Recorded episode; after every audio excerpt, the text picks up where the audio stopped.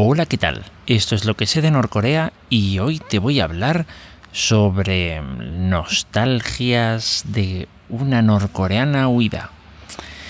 Bien, em, a ver, vamos a ver. Con lo de nostalgia, con lo de norcoreana y huida, si escuchaste el episodio anterior seguramente ya sabrás de quién hablo. Sí, hablo de Pak Yeon-mi. Fue uno de los vídeos que me llamó la atención. Eh, básicamente, a ver, mm, alguna vez me había planteado esto, pero con ella digamos que terminé de confirmarlo. ¿Se puede echar de menos Corea del Norte cuando sales de ahí? Eh, y bueno, mm, no sé a partir de cuándo ella ha hecho ciertas cosas de menos, pero está claro que con el paso del tiempo algo hecho de menos. ¿Qué cosas, qué cosas he hecho de menos? Eh, por lo menos por lo que dicen en su vídeo, Em, bueno, echaba de menos pues eso, el, eh, claro, la comparación entre vivir en Corea del Sur, eh, donde está todo pues eso, industrializado, donde digamos mm, algo que se parezca a la naturaleza es, mm, vamos, prácticamente imposible. Eh, y Corea del Norte, en donde, pues, claro, había un, digamos, por fuerza, ¿no? Había un respeto, vamos a decirlo así, al, a la vida de campo, o sea, bueno, más bien al, a lo natural. Y sí que es verdad que, bueno, a ver, seamos realistas. Por ejemplo, contaminación, eh, contaminación lumínica mm, no hay en Corea del Norte hay que solo hay que mirar mapas de contaminación lumínica y se ve o sea por ejemplo eh, la contaminación que eh, digamos, produce Pyongyang es el equivalente a la que produce el lugar en donde vivo ahora mismo, en Alcoy. Eh, y la verdad es que, mm, claro, Alcoy tiene 60.000 habitantes. Pyongyang en teoría tiene, eh, creo que son 2 millones o un millón y pico de habitantes. O sea, la diferencia es bastante grande. vale, eso. Y otra cosa más, el contacto con la gente. Parece ser que eh, digamos, es algo bastante habitual en Corea del Norte el compartir, ¿vale? Eh, con los vecinos, compartir vivencias, el tener más contacto físico con las personas. Eh, claro, no hay internet, pero vamos, uno podría decir, bueno, sí, pero podrías tener contacto única y exclusivamente con tu familia, mal que mal, para que los vecinos te estén controlando lo que haces y si haces algo que no vaya de acuerdo a digamos, a lo que te marca el régimen, pues eh, vayan y te delaten, pues eh, para eso mejor refuerzas tu relación con tu familia. Vale, em, básicamente a esto eh, he dicho Park Yomi, vale, Yomi Park, bueno, es igual, vamos, pero a esto Yomi dice que, vamos, que claro, esto se podría explicar más que nada porque los, digamos, es fácil que cualquiera tenga ah, familiares fuera de la provincia en donde uno vive.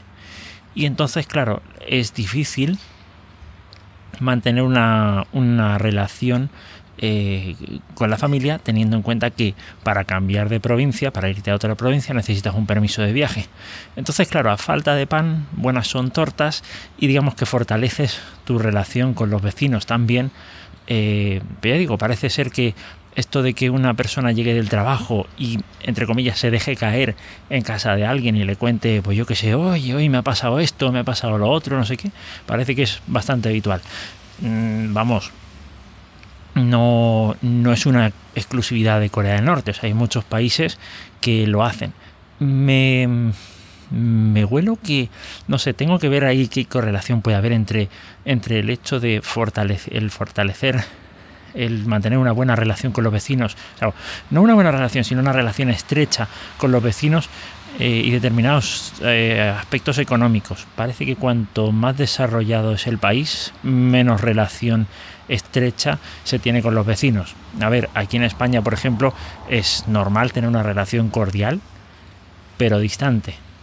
Entonces, eh, digo con los vecinos. Entonces, mm, no sé, eh, es una de esas cosas. Me llamó bastante la atención. Y por supuesto que el hecho de que ella eche de menos ciertas cosas de Corea del Norte indica que, bueno, a ver, pocas o muchas, algo bueno tiene que haber ahí dentro. ¿Vale? Eh, a ver, no, no puede ser todo tan malo. A ver, eh, entendámonos, no estoy minimizando todo lo que, lo que ocurre ahí, pero para que una persona pueda, pueda desarrollarse, ya digo, crecer, pues mm, hacen falta determinadas cosas. Para empezar, hace falta el cariño, pues yo qué sé, de una madre en situaciones, eh, digamos, es lo habitual, eh, o de uno de los padres, o de alguien, ¿vale? Eh, no sé si es verdad o no, pero escuché alguna vez que Napoleón Bonaparte hizo un experimento en el que en el que tomó a determinadas mujeres que, que habían dado a luz a sus, hijos y les dijo, vale, eh, vosotras solamente podéis darle lo estrictamente imprescindible. Vamos a decir, eh, cambio de pañales, eh, dar de mamar, vamos, lo estrictamente imprescindible, nada de mimos, nada de nada.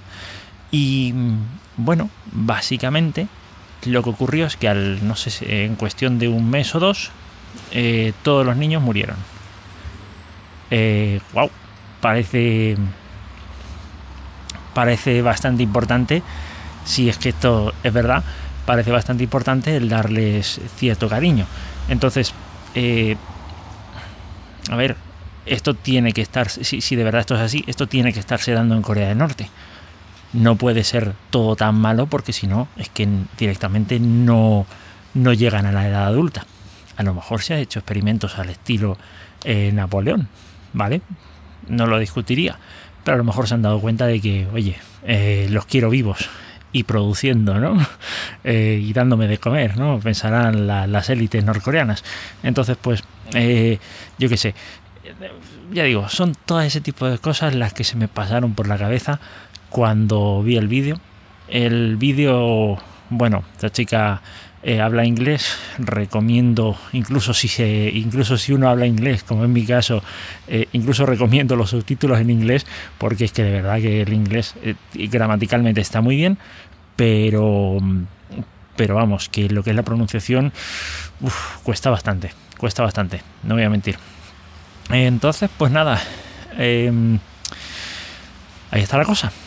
Esto es lo que quería compartir y bueno, simplemente eh, deseo que, vamos, eh, ya sé que no ha sido la, mejor época, pero esas relaciones que hayamos podido eh, digamos, mantener durante estas fiestas, que las podamos seguir manteniendo con nuestras familias, nuestros seres queridos, bien sea en persona o bien sea de forma virtual, pero que,